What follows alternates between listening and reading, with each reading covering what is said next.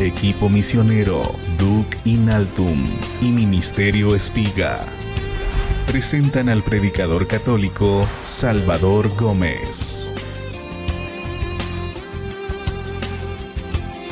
En el Evangelio según San Juan, en el capítulo 15, Jesús nos dice lo que quiere que nosotros seamos. San Juan 15:15. 15. No lo llamo ya siervos, porque el siervo no sabe lo que hace su amo. A ustedes los he llamado amigos porque todo lo que he oído a mi Padre, os lo he dado a conocer. Palabra de Dios. ¿Qué quiere Jesús que seamos nosotros con Él? Dígalo fuerte. ¿Y cómo se hace un amigo? Jesús dice, que hay dos maneras de relacionarnos y pongan atención los hijos y pongan atención las esposas y los esposos. Dice que nosotros podemos relacionarnos como un amo con su siervo o como un amigo con su amigo. Yo no lo llamo siervo, dice Jesús porque el siervo no sabe lo que hace su amo. El siervo no sabe, el amo sale y el siervo solo dice, ¿a dónde irá? ¿Con quién irá? ¿Qué negocios estará haciendo? El amo no le dice al siervo, mira, voy a salir, voy a ir a tal parte. No, el amo solo se va. En cambio, el amigo sí sabe. El amigo se comunica con su amigo.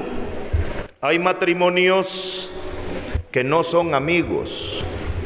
Uno es amo y el otro es esclavo. Porque el hombre sale y la señora, ¿dónde vas? ¿Qué te importa? ¿Y a qué hora vas a venir? No sé. No sabe. El siervo no. Dígalo más fuerte, el siervo no. Hay muchos hijos que tienen a sus padres como esclavos.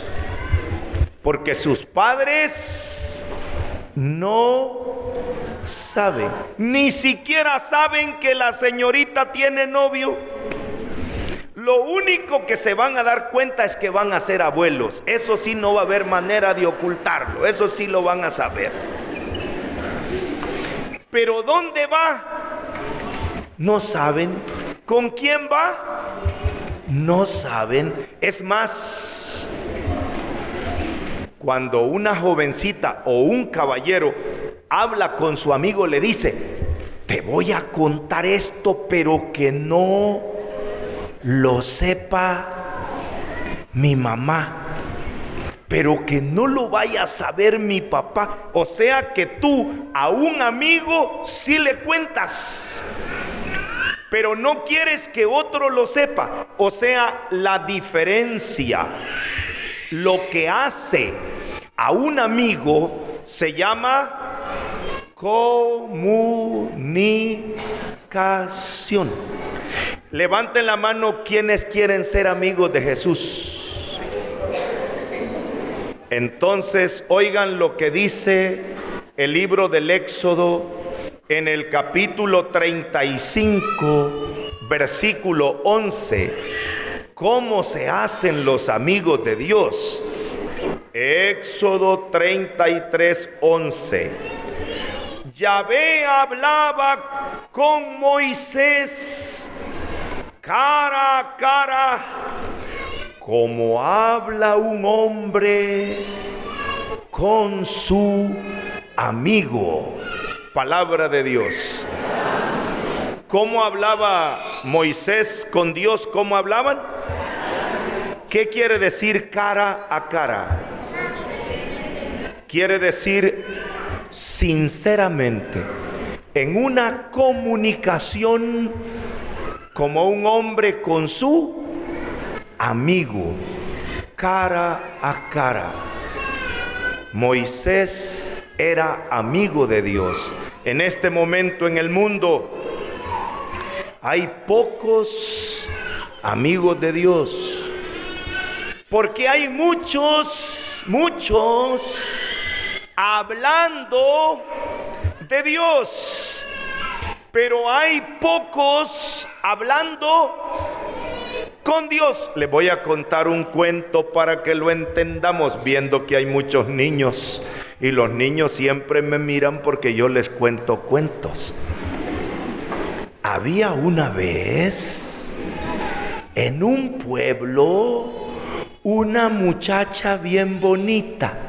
No vuelvan a ver a nadie que aquí todas son bonitas.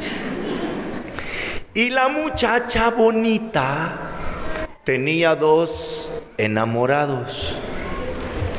Uno era bien platicador y el otro enamorado era bien calladito, calladito.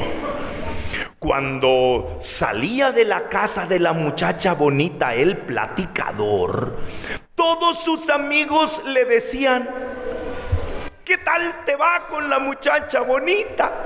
Y él decía, casi, casi me dice que sí. Ay, ya casi, casi, que va a ser mi novia y se va a casar conmigo. Porque yo la quiero mucho, porque ella es bien bonita, tiene los ojos bonitos, tiene la boca bonita, tiene el pelo bonito, hasta la suegra es bonita. O sea, él todo lo veía bonito. Y todos los amigos le hacían rueda en el parque y él hablando de la muchacha bonita. Cuando salía el otro, ¿cómo dijimos que era el otro? Calladito. De visitar a la muchacha bonita, le preguntaban los amigos, ¿cómo te va con la muchacha bonita? Y él decía, después les cuento. Y seguía su camino. Pues pasó el tiempo y se anunció en el pueblo que la muchacha bonita se iba a casar. Todos los amigos del platicador fueron a la iglesia, pero ella salió del brazo del calladito, del que no hablaba mucho. Y todos se extrañaron, ve, se casó con el otro. Y cuando encontraron al platicador en el parque, le dijeron, ¿y qué te pasó?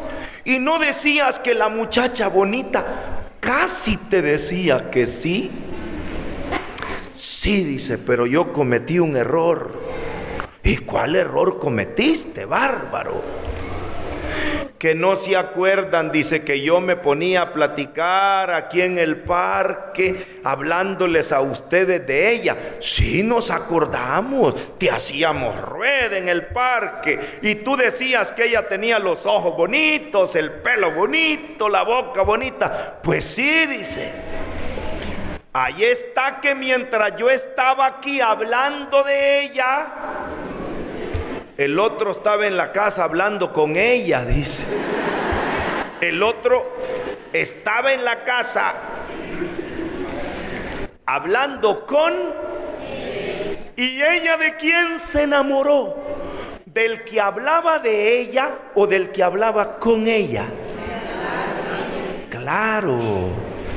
Hoy en el mundo hay demasiada gente hablando de Dios, pero hay pocos hablando con Dios. Y por eso, por eso, no vemos los cambios que quisiéramos ver. Hay un himno cristiano que me gusta muchísimo, a ver si ustedes lo cantan. Si tú hablas con Dios, las cosas cambiarán. Orando cualquier necesidad, Dios la resolverá. ¿Cómo? meditando en el Señor, las penas huirán orando.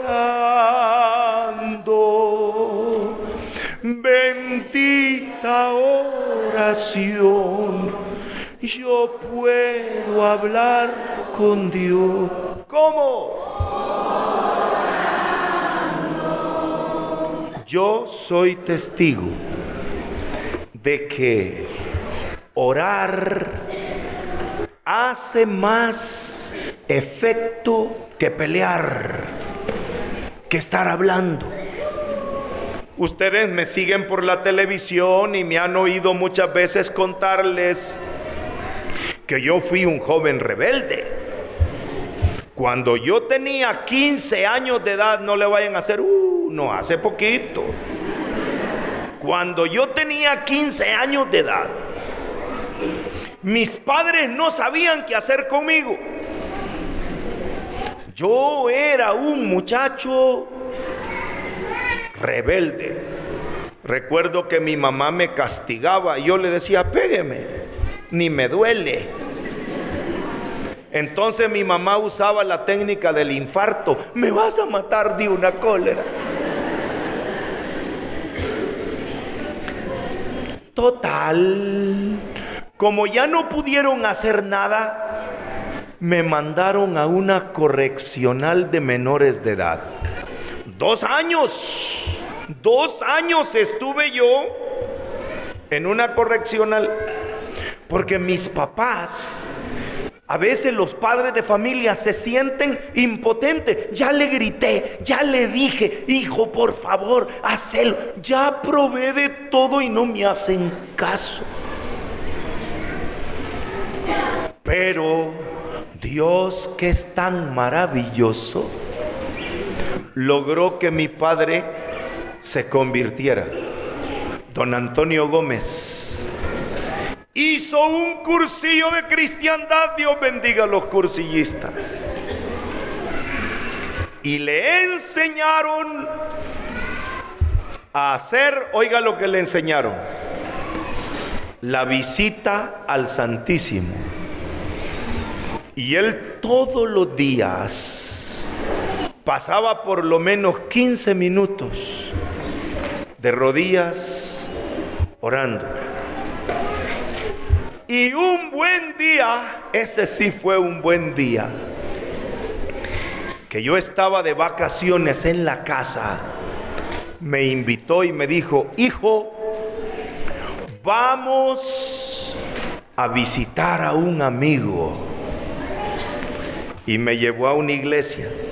Yo pensé que me llevaba a hablar con un sacerdote, porque siempre andaba buscando quien me aconsejara, quien me regañara, quien me hiciera entrar en razón.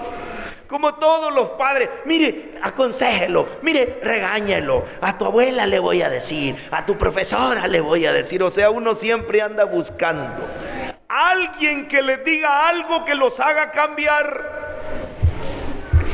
Y mi padre me llevó a la iglesia y entró y se arrodilló frente al Santísimo. Yo nunca había visto a mi padre orando, ni mucho menos de rodillas. Cuando yo lo vi que se arrodilló, me arrodillé yo a la par de él. Yo iba a cumplir en ese momento 17 años de edad. Cuando me arrodillé al lado de mi padre, lo oí orando. Yo nunca había visto a nadie orando. Solo había oído a la gente rezando. Padre nuestro que estás en el cielo, santificado sea tu nombre. Santa María, Madre de Dios, ruega por nosotros pecadores ahora. Y a veces hasta distraídos cuando rezan el rosario, ¿no? Dios te salve María, llena de gracia, cerra la puerta, bendita eres entre todas las mujeres, bendito el fruto de tu vientre Jesús. Santa María, Madre de Dios, ruega por nosotros pecadores ahora y en la hora. Dios te salve María, llena eres de gracia. Empieza a llover, ¿verdad? Empieza a llover y la señora. Dios te salve María, llena eres de gracia. Señor es contigo. Han de entrar la ropa, se va a mojar. Si no vas a dormir desnudo. Bendita eres entre todas las mujeres, bendito el fruto. Así, más o menos así había oído yo en mi casa, todos rezando.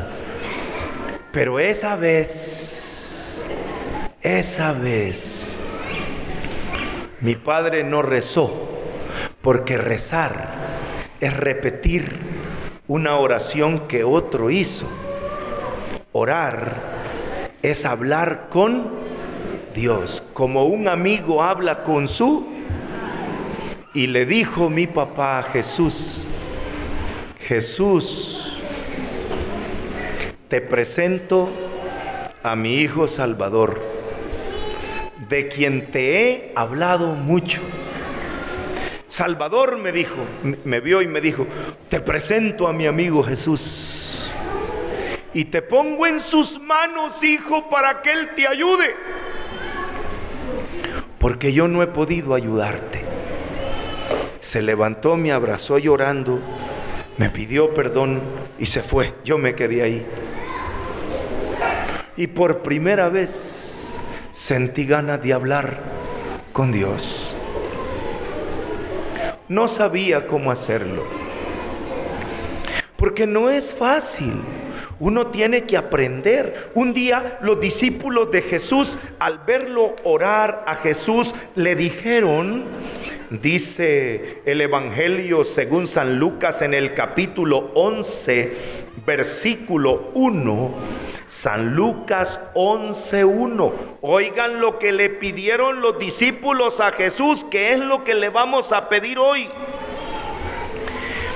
Estaba él orando en cierto lugar y cuando terminó le dijo uno de sus discípulos, Señor, enséñanos a orar palabra de Dios. Repitamos todos y todas, Señor, enséñanos a orar. Señor, enséñanos. Y el catecismo de la Iglesia Católica nos dice ¿Quién es el maestro de la oración? Yo escribí un libro que se llama así, Enséñanos a orar. Y aquí cito el numeral 2672 del Catecismo de la Iglesia que dice, ¿quién es el que nos enseña a orar? Levanten la mano quienes quieren aprender a orar. Todos. Entonces, oigan, ¿quién enseña a orar? El Espíritu Santo, cuya unción impregna todo nuestro ser, es el maestro interior de la oración cristiana. Es el artífice de la tradición viva de la oración. Ciertamente hay tantos caminos en la oración como orantes pero es el mismo Espíritu el que actúa en todos y con todos en la comunión en el Espíritu Santo. La oración cristiana es oración de la iglesia. ¿Quién es el que nos enseña a orar? ¿Quién es el que nos enseña a orar? Por supuesto que el Espíritu Santo es el que va a movernos para que nosotros hablemos con Dios. Pero es necesario también tener maestros humanos que nos vayan enseñando. El Papa Juan Pablo II dijo que nuestras comunidades tienen que llegar a ser, oiga lo que nos escribe en la carta apostólica Novo Milenio y Neunte, en la carta del nuevo milenio, Juan Pablo II nos dejó escrito lo que tienen que llegar a ser nuestras comunidades. Voy a preguntar qué es lo que tienen que llegar a ser nuestras comunidades. Sí, queridos hermanos y hermanas, Nuestras comunidades cristianas tienen que llegar a ser auténticas escuelas de oración donde el encuentro con Cristo no se exprese solamente en petición de ayuda, sino también en acción de gracias, alabanza, adoración, contemplación, escucha y viveza del afecto hasta el arrebato del corazón. ¿Qué tienen que llegar a ser nuestras comunidades cristianas? ¿Qué tienen que llegar a ser? Si no me lo dicen, se lo vuelvo a leer. Ah, mire cómo lo dijeron de rápido para que no lo lea otra vez. Auténticas escuela de... Oigan, uno va a una escuela para aprender algo que no sabe. Por ejemplo, uno va a una escuela de manejo ¿Y para qué va a una escuela de manejo? Aprender a manejar. No va a la escuela de manejo para que le digan, miren señoras y señores, manejar es bueno. Oye, el que maneja llega más rápido a los lugares donde quiere ir. El que maneja puede ir a la hora que quiere. El que maneja puede llevar a su familia a pasear. El que y todos sentados así, ay, qué bueno, qué lindo, pero así no aprenden a manejar. Solo les hablan de lo bonito que es, pero no les enseñan. Por ejemplo, uno quiere aprender a tocar guitarra o quiere aprender a tocar órgano o piano y va a una escuela. Pero no va para que le digan, los que tocan guitarra alegran las fiestas de su familia. El que toca guitarra, vieran todo mundo los admira. El que toca el piano se oye bonito. Mire, yo ya sé que es bonito, pero deme la primera lección, porque yo no he venido a que me digan que eso es bueno y que es bonito, sino a que me... Eso es una escuela. Y el Papa dice que nosotros en nuestras parroquias, en nuestros grupos, deberíamos estar aprendiendo a orar. Pongan atención los niños. Cuando nace un niño en la casa, los papás se alegran mucho y cuando el niño comienza a decir sus balbuceos, cuando comienza a ser más o menos así los niños, ¿verdad? Ta, ta, ta, ta. Bueno, un poquito más bonito que así, ¿no?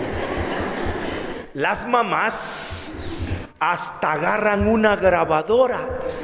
Está hablando, grabarle las primeras palabras. Levanten la mano quienes de ustedes han grabado alguna vez las primeras palabras de sus hijos cuando decía mamá, mamá, mamá. Y se ponía, ay, diga, diga, ajú. ¿Lo han hecho o no? O cuando el niño comienza a caminar, cuando el niño comienza a caminar y se para solito. Trae la video, trae la cámara. Y la mamá se pone un pasito, pasito tuntum, pasito tuntum. Y le toman foto, porque son sus primeros y se alegran mucho. ¿Quién de ustedes le tomó fotos a sus hijos dando los primeros pasos? Claro, todos le tomamos fotos. Ahora dígame una cosa. ¿Quién de ustedes se alegraría si su hijo de 5 años, dijera, ajú, ta, ta, ta, ta, ta, ta. ¿Se alegrarían, sí o no? ¿Sí? Un niño de cinco años. ¿Por qué no? Porque ya debería hablar, ya deberían callar. cállate, ya no hables tanto. Porque los niños de 5 años, ¿y por qué? Mamá, y solo pregunta, dice, espérate. ¿Se alegrarían ustedes si un niño de 10 años diera pasitos? Pasitos, nada más así. De 10 años, ¿se alegran? No, ese niño de 10 años ya debería correr. También espiritualmente es así. Hay personas que llevan 20 años en la iglesia y solo dicen ta ta ta ta ta ta ta. No aprendieron a hablar con Dios. Y si usted los pasa al frente, hermanito, venga a hacernos una oración. Ay, ¿yo qué hago? ¿Qué hago? Como aquella señora que iba en un avión Iba en el avión y de repente el capitán del avión dice, atención, atención, tenemos un problema en, el, en la nave, vamos a tener un accidente. Alguien que sepa algo de religión, dijo el piloto, ¿verdad? Alguien que nos dirija una oración y se levanta una viejita, va a traer un plato y dice, yo voy a recoger la colecta. Y empieza a recoger la colecta, la señora en el avión, ¿verdad? algo había aprendido, por lo menos de recoger la colecta.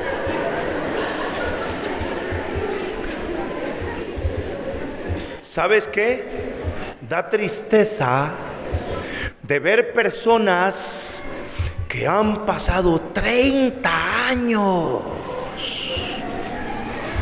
Y si yo le digo, hermano, venga, haga una oración de adoración a Dios y dice, no sé, tal vez saca un librito que tiene ahí y hace una oración. Hermanito, haga una oración de alabanza, no sabe. Y el Papa nos dejó escrito que la oración no es solo para pedir ayuda, sino es acción de gracias, alabanza, adoración, contemplación, escucha, viveza de afecto, hasta el arrebato del corazón. Hoy no nos vamos a ir de aquí sin aprender un poquito. Hoy no nos vamos sin aprender por lo menos unas pocas palabras, para no decir solo ta, ta, ta, ta, ta. Hoy vamos a decir mamá, hermano, tío, primo, sobrino, amigos, señoras y señores, damas y caballeros. Usted va a aprender un poquito. Primero, ¿qué es adorar a Dios? Lo primero que hacemos cuando vamos a orar es, ¿qué es lo primero que hacemos? Adorar a Dios.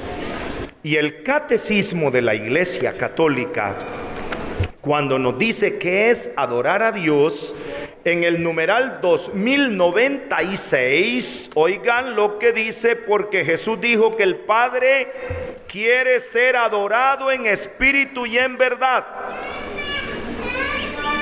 Catecismo de la Iglesia Católica, numeral 2096. La adoración es el primer acto de la virtud de la religión. Adorar a Dios es, ya voy a preguntar qué es adorar a Dios. Adorar a Dios es reconocerle como Dios, como creador y salvador Señor y dueño de todo lo que existe, como amor infinito y misericordioso. ¿Qué es adorar a Dios? reconocerlo como Dios, como Señor, como Salvador, como Señor, como amor infinito. Y dice otra vez el catecismo en el numeral 2097, esto sí lo van a repetir conmigo, repitan, la adoración, del Dios único, libera al hombre, del repliegue sobre sí mismo, de la esclavitud del pecado y de la idolatría del mundo. Oigan bien estos jóvenes, sobre todo los jóvenes, porque hay jóvenes que no adoran a Dios. Adorar es reconocer a Dios como lo más importante. Adorar es decir, tú eres el Señor, yo soy tú siervo. Lo que hizo la Virgen María, he aquí la esclava del Señor. Hágase en mí. Los hombres no quieren decir, he aquí el esclavo del Señor. No, ellos dicen, he aquí el esclavo del alcohol. He aquí la esclava sexual. He aquí el esclavo de los juegos, de las maquinitas, de la computadora, del Nintendo, del cual otro, del chateo, He aquí el esclavo de las drogas, he aquí el esclavo del dinero. Adorar a Dios libera al hombre de de la esclavitud del pecado y de la idolatría del mundo. Se lo voy a decir con unas palabras bien duras. Una señora un día me dijo, ay hermano Salvador, estoy destruida. ¿Y qué te pasó? Es que yo no sé. Pero es que se me ha caído mi marido del lugar donde yo lo había puesto. Porque yo no me imaginé que mi marido, yo lo tenía en un lugar muy alto y se me ha caído y le dije, ¿por qué lo puso ahí? Porque en ese lugar alto solo debe estar Adorar a Dios es reconocer que Él es Dios. Tus hijos no son Dios. Tu esposa no es Dios. Tu esposo no es Dios. Se lo tuve que decir a mi hija Letia. Cuando un día me dijo, papito, te me caíste del lugar donde yo te tenía. La abracé llorando y le dije, perdóname hija que yo no soy Dios. Solo al Señor tu Dios adorarás. Cuando tú pones a otra cosa en el centro de tu vida, te estás preparando a sufrir. Porque todos los ídolos tienen pies de barro y se quiebran. Solamente Dios es el único que va a estar a tu lado siempre. Jesús se lo enseñó a los discípulos cuando él sentía tristeza y angustia. A ver si recuerdan a quienes se llevó Jesús al huerto cuando fue a orar. Les voy a dar una pista. Se llevó a sus tres mejores amigos. Les voy a dar otra pista. A los que se llevó al monte de la transfiguración. Ya no les digo más. Ahora díganme los nombres. Ay, yo pensé que nadie lo iba a decir. ¿Quiénes eran los amigos más cercanos? Pedro, Santiago y Juan. Y les dijo, quedaos aquí mientras voy a orar. Y cuando regresó, los encontró. Mire al que está al lado suyo, así los encontró, dormidos. ¿Cómo los encontró? ¿Saben por qué Jesús quiso que pasara eso? Porque a veces aquellos de los que esperas más consuelo se te duermen cuando más los necesitas.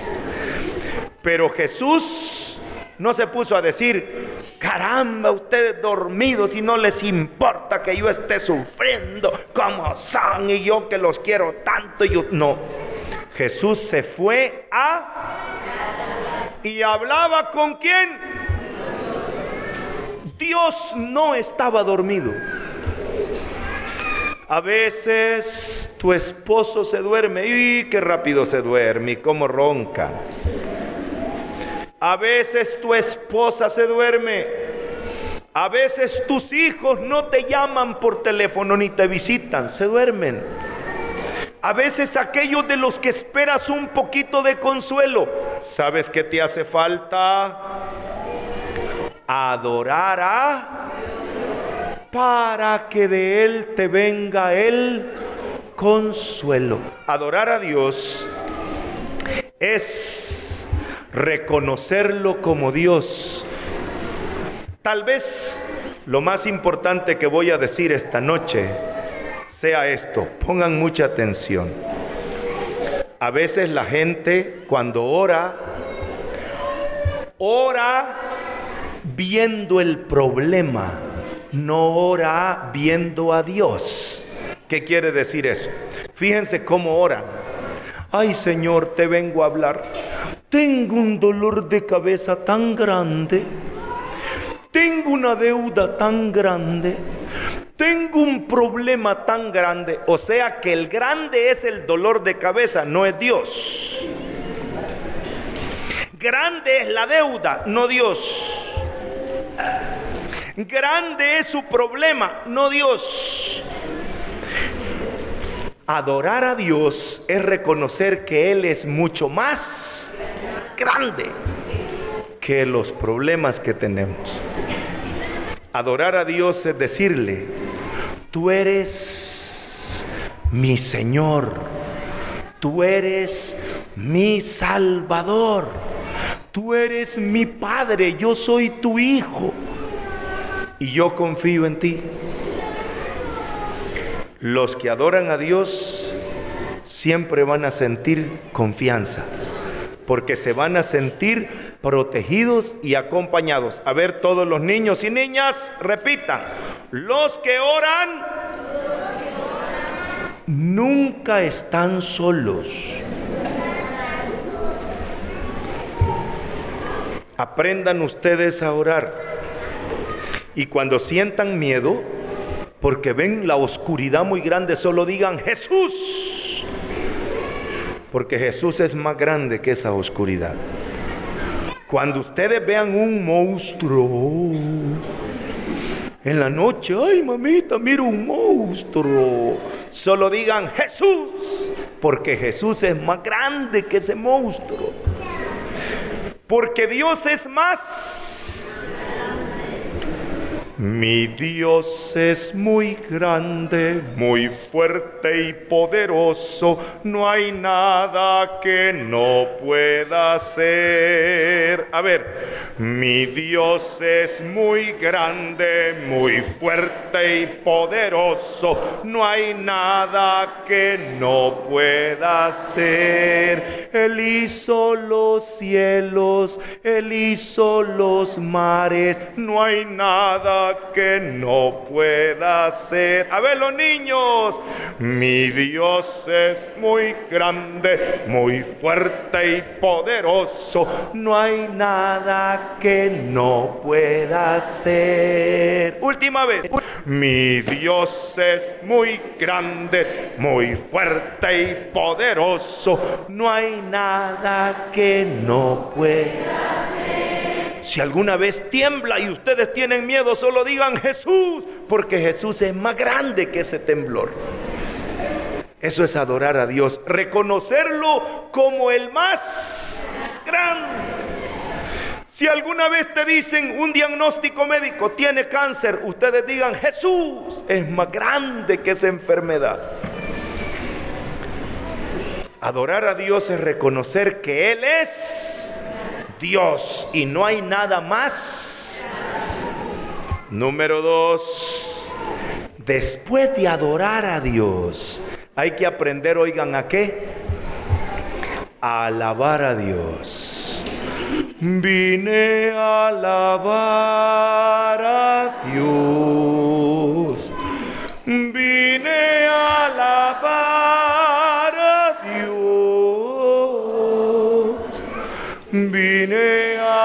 alabar su nombre. Vine a alabar a ¿Y qué quiere decir alabar a Dios? Vuelvo al catecismo porque hay que aprender. Y hoy de aquí no nos vamos si no aprendemos a alabar a Dios. Ahora sí que viene lo bueno, hermanito. Catecismo de la Iglesia Católica numeral 2639.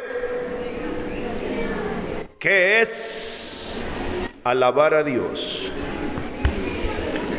La alabanza es la forma de orar que reconoce de la manera más directa que Dios es Dios. Le canta por él mismo. Le da gloria no por lo que hace, sino por lo que él es. Participa de la bienaventuranza de los corazones puros que le aman en la fe antes de verle en la gloria. Mediante ella el Espíritu se une a nuestro Espíritu para dar testimonio de que somos hijos de Dios. Da testimonio del Hijo único en quien somos adoptados y por quien glorificamos al Padre. ¿Qué es alabar a Dios? Darle gloria por lo que Él es. Vamos a hacer un ejercicio, todos y todas. Si yo digo, por ejemplo, una palabra, casa, ¿en qué están pensando? Casa. ¿Cómo es una casa? ¿Qué es una casa? Empecemos, un lugar ¿Qué más? Donde se vive, ¿qué más? Oigan bien, si yo digo, por ejemplo, carro, ¿en qué piensan ustedes? En movimiento. ¿Qué más? Llantas, ¿qué más? Asientos, ¿qué más? Timón, ¿qué más? Gasolina, ¿qué más? Si yo digo, por ejemplo, escuela, ¿en qué piensan? maestros, alumnos, clases, pupitres. A ver, a ver. Si yo digo, a ver, más fuerte, si yo digo hospital, ¿en qué piensa? Enfermos. Oye, si hay enfermos, hay doctores. ¿Qué más? Enfermeras. Medicinas. Camas Oigan bien, cuando tú piensas en algo lo describes. Si yo digo, por ejemplo, Dios, ¿en qué piensas? Amor, paz, misericordia. Oiga, ¿sabe qué? Me da tristeza. Un día, ¿saben cómo fue que hice este libro de Enséñanos a orar? Ahí lo explico. Un día yo estaba en la casa de unos amigos y estaba desayunando y agarré una caja de cereales y cuando eché cereal en mi, en mi plato, leí atrás lo que ponen los cereales. Cuando uno está desayunando, lee hasta lo que dicen las cajitas del cereal. Y ahí decía, usted no va a encontrar palabras para describir lo que es este cereal. Pero estas le pueden ayudar, dice. Es delicioso, nutritivo, agradable, apetitoso, es suave, es exquisito, es único, es... Y empezaba a decir, y yo me puse a llorar. Si a mí me ponen la palabra Dios, yo no podría escribir todas las cosas que estos escriben por un serial. Y entonces le pedí a Dios que me ayudara. Y descubrí cosas lindas. Dios es creador. ¿Qué es Dios? Dios es salvador. Dios es Señor. Dios es Padre. Dios es amor. Dios es luz. Dios es paz. Y me encontré una oración de San Francisco de Asís que se llama Alabanzas al Dios Altísimo. Esto es alabar a Dios. Oiga, después de leer esta oración lo vamos a hacer, porque aquí no nos vamos a ir sin aprender. No venimos a hablar, sino a aprender a orar. Alabanzas al Dios Altísimo. Esta es una oración de alabanza que hizo, ¿quién les dije? San Francisco de Asís. Tú eres el santo, Señor Dios único. Tú eres el que hace maravillas. Tú eres el fuerte, tú eres el grande, tú eres el altísimo, tú eres el rey omnipotente, Tú, Padre Santo, Rey del cielo y de la tierra, tú eres trino y uno, Señor Dios de dioses. Tú eres el bien, todo bien, Señor Dios vivo y verdadero. Tú eres el amor, tú eres la caridad, tú eres la sabiduría, tú eres la humildad, tú eres la paciencia, tú eres la hermosura, tú eres la mansedumbre, tú eres la seguridad, tú eres la quietud tú, tú eres el gozo, tú eres nuestra esperanza y alegría, tú eres la justicia, tú eres la templanza, tú eres toda nuestra riqueza y saciedad. Tú eres la hermosura, tú eres mansedumbre, tú eres el protector, tú eres nuestro custodio y defensor. Tú eres la fortaleza, tú eres el refrigerio, tú eres el santo, el Dios único, el que hace maravillas. Tú eres el fuerte, tú eres el grande, tú eres el altísimo, tú eres el rey omnipotente, tu Padre Santo, Rey del cielo y de la tierra. A ver, ¿qué es Dios? Empecemos a decir todos. Tú eres creador, tú eres Padre, tú eres omnipotente, tú eres hermano. Si no sabe, diga, Espíritu Santo, soplame, Espíritu Santo, enseñame. Alabe a Dios. Alabar a Dios nos da gozo paz, alegría. Alabar a Dios es nuestra fuerza. Él viene en nuestro auxilio. En lugar de estar enojándose, cuando el tráfico está congestionado, estos que no se apuran y porque alabe a Dios. Cuando usted esté enojado, en lugar de empezar a pelear, alabe a Dios. Y se va a dar cuenta de que ocurren milagros. Cuando el pueblo alaba a Dios, suceden cosas, suceden cosas maravillosas. Cuando el pueblo alaba a Dios, suceden cosas, suceden cosas maravillosas. Hay sanación, liberación. Se siente la presencia del Señor. Hay sanación, liberación se siente la presencia del Señor. ¿Cuándo? Cuando el pueblo alaba a Dios. Suceden cosas. Dígalo más fuerte. Cuando el pueblo alaba a Dios, suceden cosas suceden cosas maravillosas. Levante la mano cuántos quieren que sucedan cosas maravillosas en su vida. ¿Qué es lo que tienen que hacer? Ya lo saben.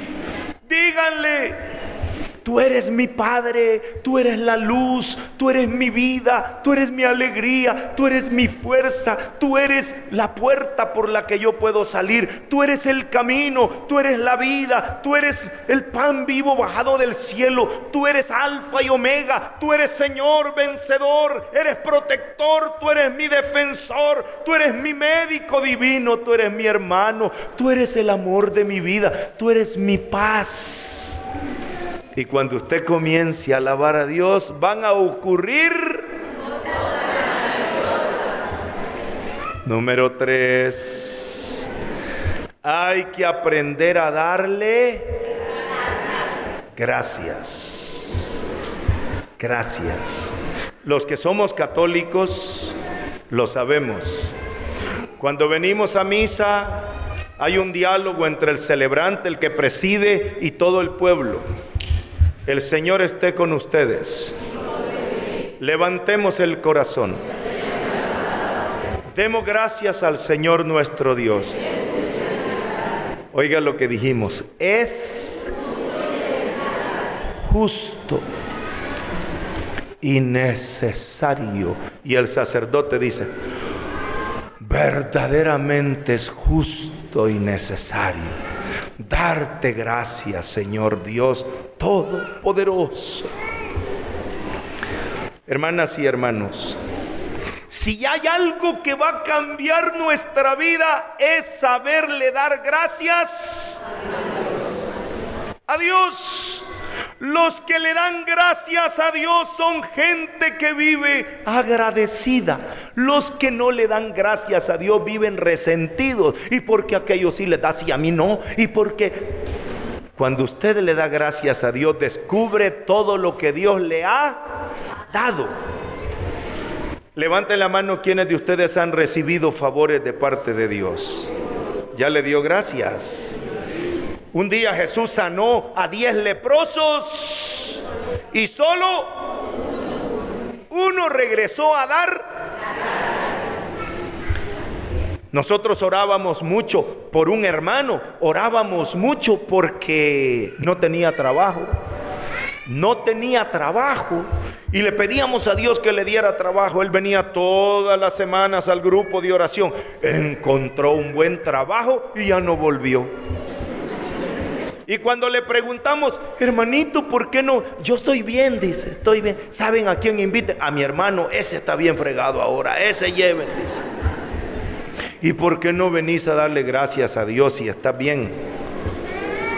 Dale gracias. Dale gracias a Dios por todo lo que te ha dado material, la vida, tu familia, este país tan hermoso, el aire, el sol, ¿qué más? ¿Qué más te ha dado? El agua, la naturaleza. ¿Qué más te ha dado Dios? El techo, el abrigo, el sustento. Pero no solo lo material, dale gracias a Dios por lo espiritual. Dios te ha enviado a su Hijo, Dios te ha creado, Dios te ha redimido, Dios te ha hecho templo del Espíritu Santo.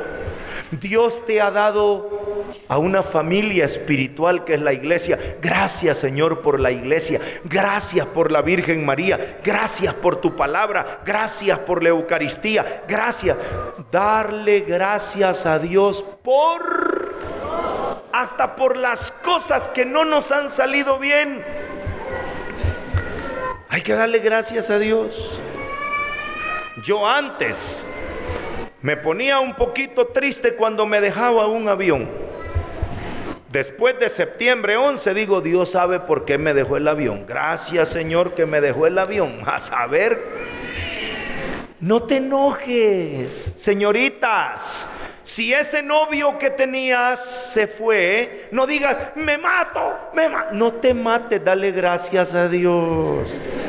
No sabes de qué te está librando. Hay gente que pierde un trabajo y se deprime. Dale gracias a Dios. Dar gracias a Dios nos libra de ser resentidos, de estar enojados. Dale gracias a Dios por el pelo que tienes en lugar de decir, uy, este pelo que tengo. Por lo menos tienes. Y los que no tienen, denle gracias a Dios. Solo digan, Dios creó cabezas bonitas, las demás las llenó de pelo. Las bonitas las dejó así sin pelo, ¿verdad? Gracias Señor que mi cabeza es bonita. Los hermanos que no tienen pelo tienen mente brillante. O sea, hay que darle gracias a Dios también por eso. No se enoje. Dele por tan lindos que eran nuestros abuelitos. ¿Se acuerdan ustedes de ese canto? Humildes gracias demos a Dios que en una hostia todo se dio. ¿Y cómo dice el coro? Gracias mil veces. ¿No lo saben? Están muy jóvenes. Gracias mil veces. Humildes gracias demos a Dios. Si te pasa algo, gracias Señor. Si tú sabes darle gracias a Dios, vas a vivir en paz. Los que no son agradecidos son resentidos, son envidiosos. Si está lloviendo, no diga, ay, ¿por qué está lloviendo? Gracias Señor por el agua. Si sale el sol, no diga, ay, ese sol. Gracias Señor por el sol. Si te duele la cabeza, gracias Señor que tengo cabeza. aprende a hacer. La oración de la Iglesia Católica se llama por excelencia Eucaristía. ¿Y qué quiere decir Eucaristía? Acción de... Vamos a poner en práctica lo que aprendimos. Pongámonos de pie. Vamos a darle gracias a Dios. Vamos a darle gracias a Dios. ¿Por qué le vamos a dar gracias a Dios? A ver, todos los niños vengan por acá. Aquí los niños, vengan aquí. Tenemos tanto, tanto, tanto, tanto, tanto, tanto, tanto, tanto, tanto, tanto, tanto, tanto, tanto, para estar agradecidos. Tenemos tanto, tanto, tanto, tanto, tanto, tanto, tanto, tanto, tanto, tanto, tanto, tanto, tanto, para estar agradecidos. ¿Qué tenemos? Tenemos la vida. Tenemos nuestros padres, tenemos hermanitos, ¿qué más tenemos? Tenemos abuelitos, tenemos una casa, ¿qué más tenemos? Tenemos comida, ¿qué más tenemos? Tenemos camisa, ¿qué más tenemos? Tenemos zapatos tenemos, ¿qué más tenemos? Tenemos las manos. ¿Qué tenemos? La vida que nos dio el Señor. La vida que nos dio el Señor. ¿Qué más tenemos? Naturaleza. La naturaleza para estar agradecidos. Tenemos tanto, tanto, tanto, tanto, tanto, tanto, tanto, tanto, tanto, tanto, tanto, tanto, tanto. Díganlo fuerte. Para estar agradecido. Otro. Tenemos tanto, tanto, tanto, tanto, tanto, tanto, tanto, tanto, tanto, tanto, tanto, tanto, tanto. Para estar agradecido. Fíjense que hay niños que dicen, mamá, comprame unos zapatos. Y la mamá dice, no, hijo, no tengo dinero. Nunca me compran nada, nunca me compran nada. Siempre les compran, tal vez ahora no. Oh, mamá, ¿me das permiso de ir con mi compañero a su casa? No, hijo, y no vas. Nunca me dan permiso, nunca. Sí te dan permiso, ahora no. A veces no tenemos lo que nosotros queremos en ese momento, pero tenemos tanto, tanto, tanto, tanto, tanto, tanto, tanto, tanto, tanto, tanto, para, para estar agradecidos. A ver, ahora vamos a orar por toda la gente que vive quejándose. No alaban a Dios. Eh, si Dios existe, ¿por qué hay guerras? ¿Y dónde estaba Dios cuando violaron a esa niña? Me dijo una señora, le contesté, cuidando a los otros 5 millones de niñas que nadie violó. ¿Y dónde estaba Dios cuando murió mi hijo? Cuidando a 20 millones de hijos. A veces uno solo mira lo malo pero no le da gracias a Dios por todo lo. Si aprenden algo esta noche, digan gracias Señor por todas tus bendiciones. Bendice Señor a cada familia aquí presente, a cada niño, a cada señorita, a cada matrimonio. Bendice a nuestra iglesia y enséñanos a ser un pueblo que ora, no solo para pedir ayuda, sino para adorar a Dios, para alabarlo y para darle gracias.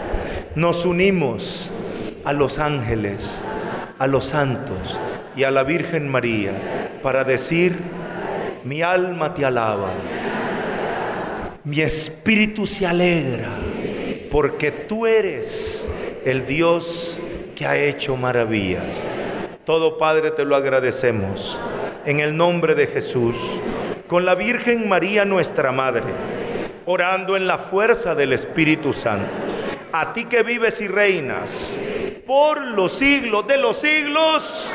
Y todo el pueblo dice, démosle un aplauso al Señor, démosle a Él la gloria por siempre.